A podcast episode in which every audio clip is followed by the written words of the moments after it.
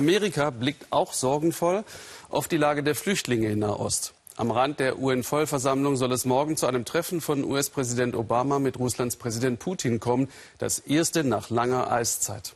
Putin rüstet Syriens Assad massiv militärisch auf. Nur mit Assad könne der Krieg beendet werden. Wie reagieren die USA?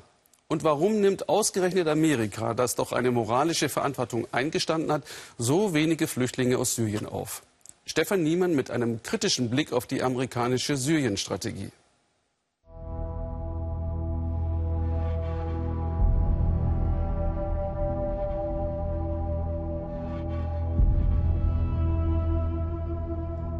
Sebastiano hat sie gesehen, die Schrecken des syrischen Bürgerkriegs. Unendliches Leid, unfassbare Zerstörung. Für die Agentur Getty Images reiste der Fotograf aus New York immer wieder in die Hölle von Homs und Aleppo. Seine bedrückenden Bilder zeigen die Opfer von Scharfschützen und Bombenterror des Assad-Regimes. Der Chronist des Krieges kann verstehen, warum immer mehr Syrer ihre Heimat aufgeben.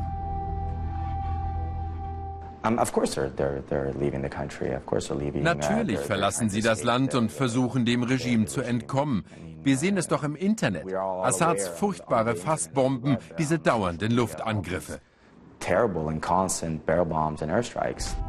Millionen Opfer des blutigen Bürgerkriegs suchen Schutz im Ausland. Die USA haben in diesem Jahr bislang 1500 syrische Flüchtlinge aufgenommen.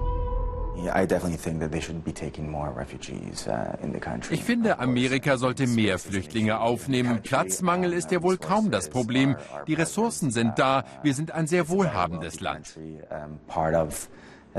Die USA könnten problemlos zumindest einen Teil dieser Flüchtlingskrise schultern. Doch Washington wirkt wie gelähmt. Die Supermacht hat scheinbar keine klare Strategie für Syrien-Konflikt und Flüchtlingskrise. Präsident Obama ratlos. Was Europa gerade erlebt, wäre ein Albtraum für Amerika. Das immer noch terrortraumatisierte Land fürchtet solchen Flüchtlingsansturm aus muslimischen Krisenregionen. Es könnten sich Attentäter unter die Asylsuchenden mischen. Die Vereinigten Staaten schotten sich ab. Bis Flüchtlinge einreisen dürfen, müssen sie sich außerhalb der USA sicherheitsüberprüfen lassen, ob in Bagdad, Beirut, Kairo oder einer der anderen weltweiten Dienststellen. Aus Angst vor Terroristen überprüfen die Amerikaner schon in den Flüchtlingslagern Familienhintergrund, Freundeskreis, biometrische Daten. Die meisten Antragsteller werden wiederholt befragt von Beamten des Heimatschutzministeriums und den Geheimdiensten. Bis zu zwei Jahre dauert das. Ein paar Dutzend syrische Flüchtlinge haben es so nach Chicago geschafft. Für sie ist Amerika nun das gelobte Land. Fadi und Fatima waren mit ihren Kindern aus Homs geflohen über den Libanon. Ihr Haus zerbombt, viele Verwandte erschossen. Dennoch wurden sie von den Amerikanern sehr argwöhnisch befragt, fühlten sich oft wie beim Verhör. Die wollten alles wissen, von der Geburt an. Alles über die Familie meines Mannes, alles über meine. Warum mein Vater und ein Bruder erschossen wurden und ein weiterer Bruder verhaftet, einfach alles. Im Kongress streiten sie derweil erbittert über Amerikas Syrien-Strategie und über die moralische Verantwortung für die verzweifelten Flüchtlinge. Diese Krise kam ja nicht unerwartet wie ein Erdbeben oder Tornado. Sie ist die vorhersehbare Folge der Führungsunfähigkeit unserer Regierung.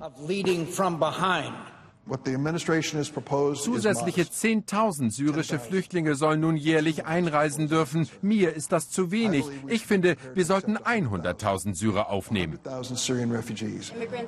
Das fordern auch Menschenrechtsaktivisten in Chicago, unter ihnen der syrische Arzt Saher.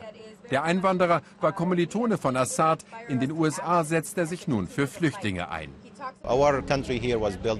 Es gehört doch zum Fundament unseres Landes, offen für Einwanderer und Flüchtlinge zu sein, offen für alle, die Freiheit und Schutz suchen. Mit mehr als 4 Milliarden Dollar humanitärer Hilfe lindern die USA seit 2011 das Leid der Syrer. Fast genauso viel verschießt das Pentagon im Kampf gegen den IS-Terror. Doch auch nach 7000 Luftschlägen gegen Stellungen im Irak und in Syrien sind die Islamisten unbesiegt und Assad mordet ungehindert weiter. So mancher Pilot der US-Streitkräfte fragt sich, ob er die richtigen bombardiert. Und nun treten auch noch die Russen auf den Plan. Selbst Amerikas Oberkommandierender tut sich schwer, seinen Soldaten zu erklären, ob Putin nun zum Verbündeten wird. Die gute Nachricht ist, dass Russland wie wir gewalttätigen Extremismus bekämpfen will und den islamischen Staat auch gefährlich findet. Die schlechte Nachricht ist, dass Russland immer noch glaubt, dass sein Partner Assad weiterhin Unterstützung verdient. Assads gefürchtete Fassbomben mit Nägeln und Schrott gefüllt, täglicher Terror gegen das eigene Volk.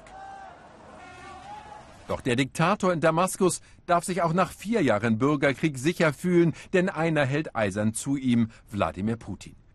Genüsslich erläutert Russlands Herrscher ausgerechnet im Exklusivinterview eines US-Senders, dass der Syrien-Konflikt nur mit Assad zu lösen sei. Es gibt keine andere Lösung der Syrien-Krise, als die ja noch funktionierende Regierung zu stärken und ihr im Kampf gegen Terrorismus zu helfen. Gleichzeitig muss man sie drängen, mit der gemäßigten Opposition über Reformen zu reden. Der Getty-Fotograf Sebastiano hat wenig Hoffnung, dass der Bürgerkrieg in Syrien bald endet, ob mit oder ohne die Russen.